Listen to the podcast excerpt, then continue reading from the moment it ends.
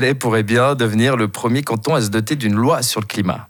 Malgré de fortes dissensions entre les groupes, le Parlement a accepté ce matin d'entrer en matière sur un texte qualifié d'ambitieux. Par 77 voix contre 55, le Parlement valaisan a décidé donc d'entrer en matière sur le projet valaisan de loi sur le climat. Mais il y aura du pain sur la planche pour trouver un consensus. Christian Herman.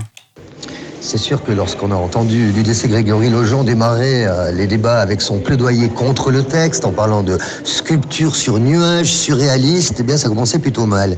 Et quand son homologue du haut, Christian Gasser, a dit tout le mal qu'il pensait de la carte blanche donnée au Conseil d'État, on pouvait se dire ok, l'UDC, tout le canton veut pas de ce texte, mais elle n'était pas la seule. Le PLR, par exemple, estime que ce projet ne correspond pas à la réalité du terrain, qu'il présente des objectifs trop ambitieux dans le délai imparti et qu'il faut le retourner vite fait au Conseil d'État. Mais c'était sans compter sur les Verts, le PS et une bonne partie du centre.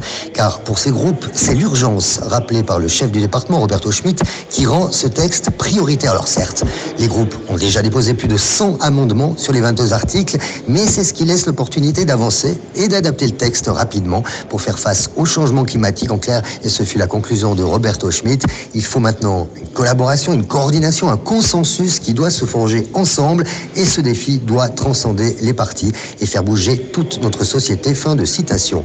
On verra donc dès jeudi, en première lecture, si ce Parlement compte accorder les violons et déboucher cette année encore sur une loi valaisanne sur le climat qui en ferait d'ailleurs le premier canton à s'en doter. Et cette question